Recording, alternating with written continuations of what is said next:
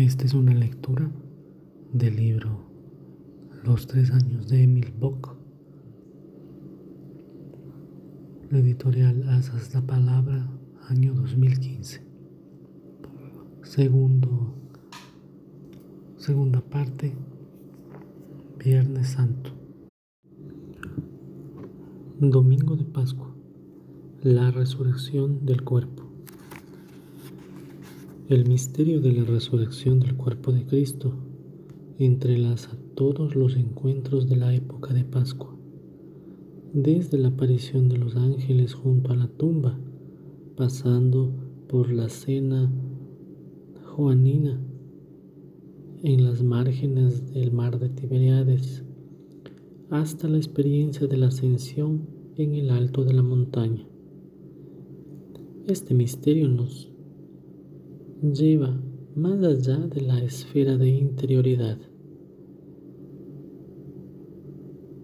El fin de los evangelios nos revela, además de la fiesta de la Pascua de Resurrección para el alma, ella se vislumbra para la tierra y para el universo. En la época de Jesús, pasaba que muchas personas se encontraban con sus muertos próximos durante la vida terrena. Aquello que los discípulos vivieron con el resucitado fue mucho más que eso. La resurrección es más que la inmortalidad. Si los tres años de vida de Cristo sobre la tierra tienen como su sentido esencial el hecho de su encarnación en el hacerse carne de un elevado ser divino. Es evidente que la resurrección, la victoria de Cristo sobre la muerte, es relativo también a la carne, a la corporalidad física, que fue su morada terrestre. ¿Cómo podemos hacernos una idea de la resurrección de la carne? Para todo hombre el proceso de muerte encierra los misterios de la corporalidad. Morir no es simplemente desprenderse del cuerpo físico, como quien se desprende de una ropa. Es cierto que en el momento de su última exhalación, el hombre abandona la envoltura perecedera de su ser. En los modos de vida y destino que encontramos ahora, la relación que se tiene con su cuerpo durante la existencia terrena continúa dejando su vestigio acompañándola como una sombra. Se oscurece el mundo como ahora. Paso a paso tiene que familiarizarse, sufriendo por tener que olvidarse de su cuerpo. Si durante la vida fue el Señor de la materia que lo modeló con libertad, resistiendo a su seducción, también de una claridad luminosa que, más allá de la muerte, ahuyentará las sombras, iluminando la oscuridad. El poder del Espíritu sobre la materia, conquistado durante su vida, no se pierde si antes de la muerte el hombre se identificó con todo aquello que es realidad pasajera. Siéntese ahora paralizado, prisionero.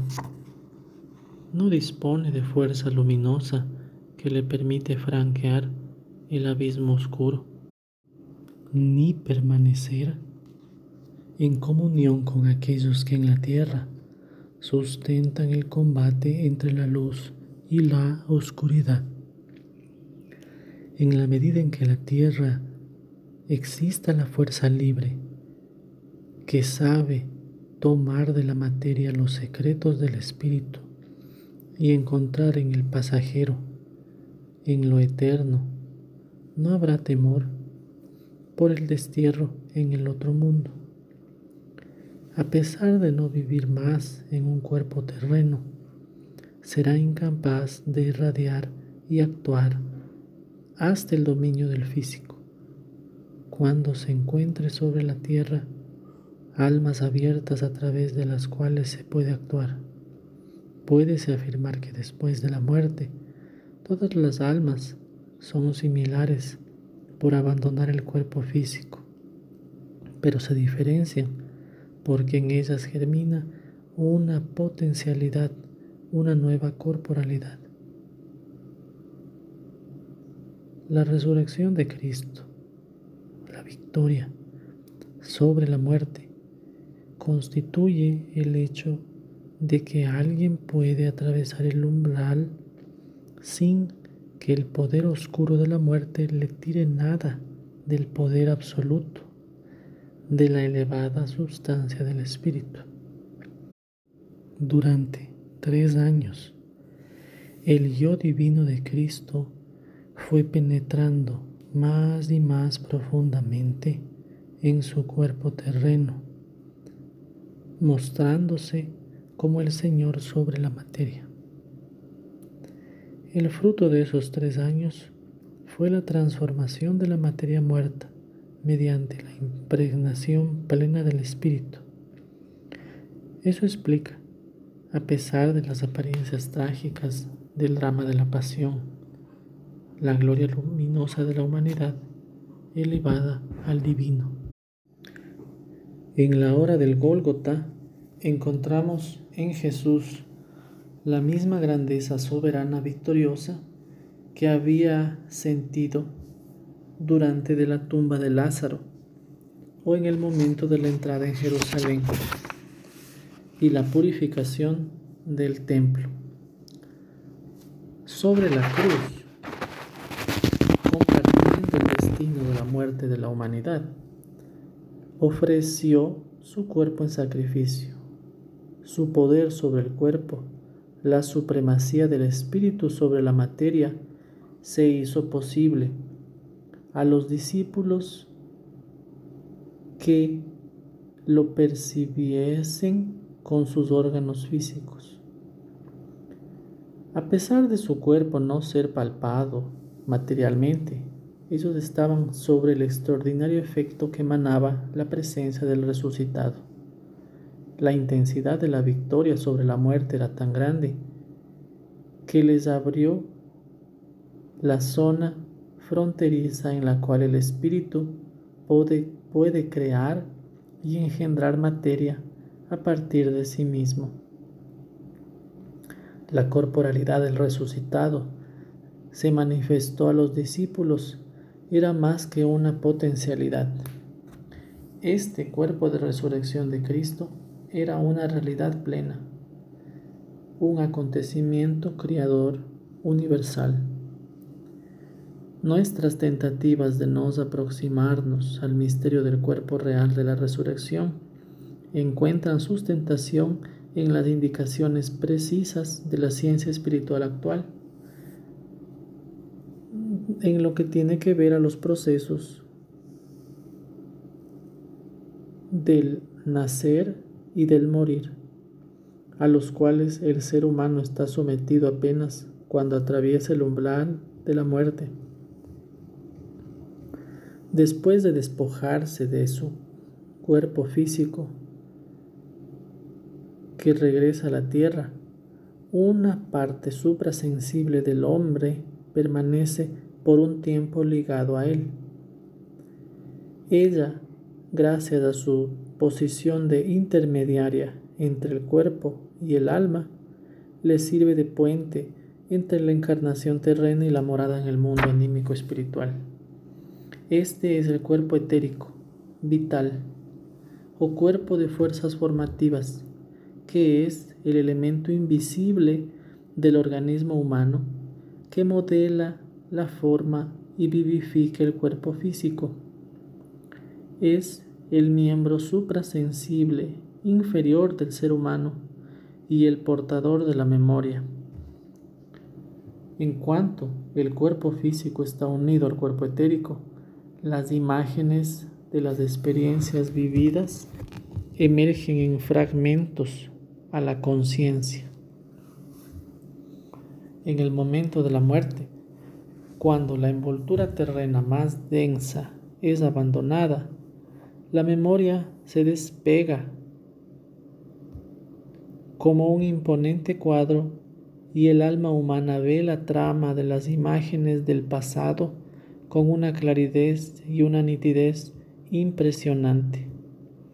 Esta retrospectiva, con la presencia de todas las imágenes de la vida transcurrida, dura tres días.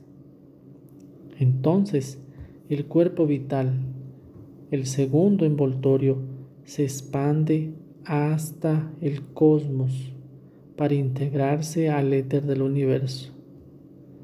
Ahora el hombre entra en la esfera donde viven las realidades anímico-espirituales.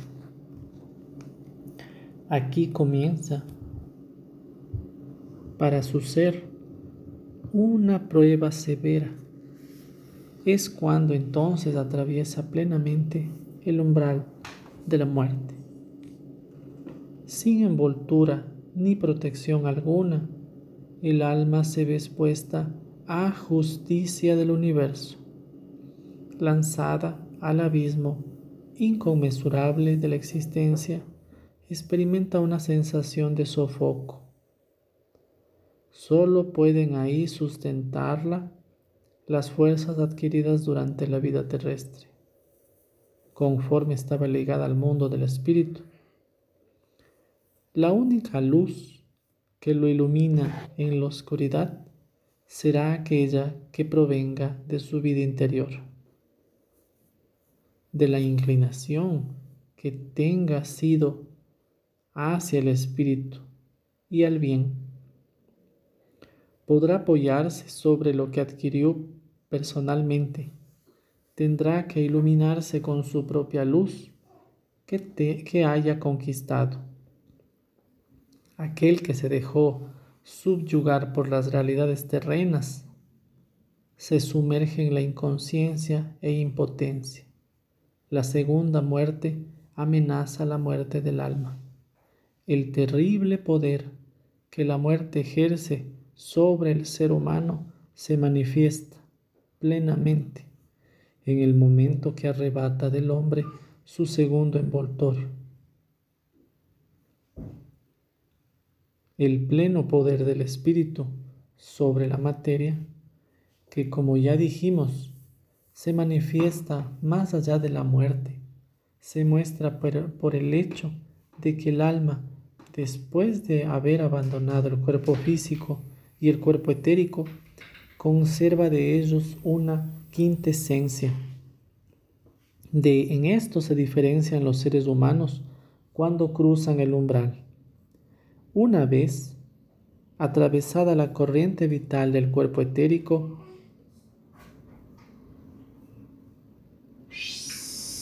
pueda beber apenas una mísera gota de las aguas del Eteo, el río del olvido,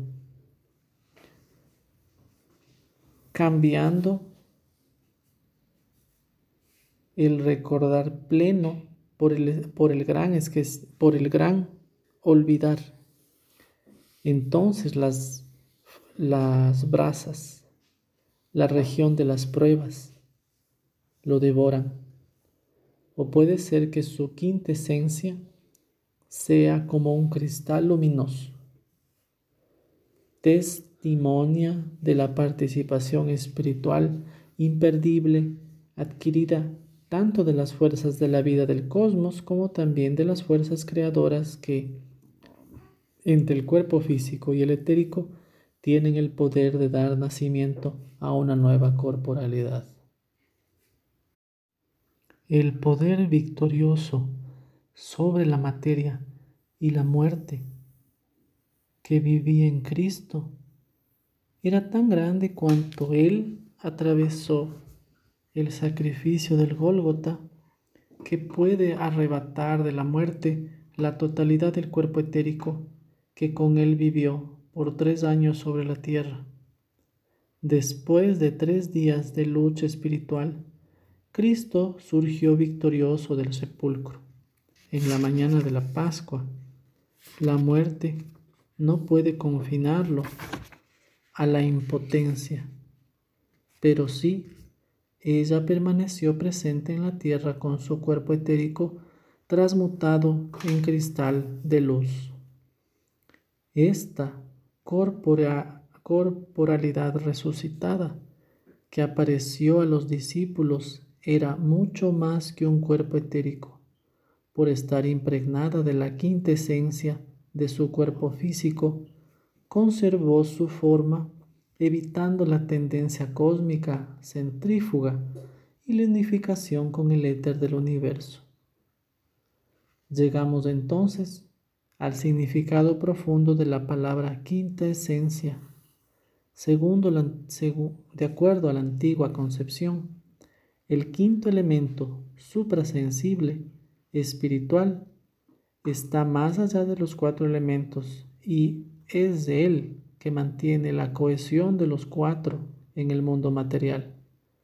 Segundo el principio de la forma, representa una idea fuerza de toda forma corporal.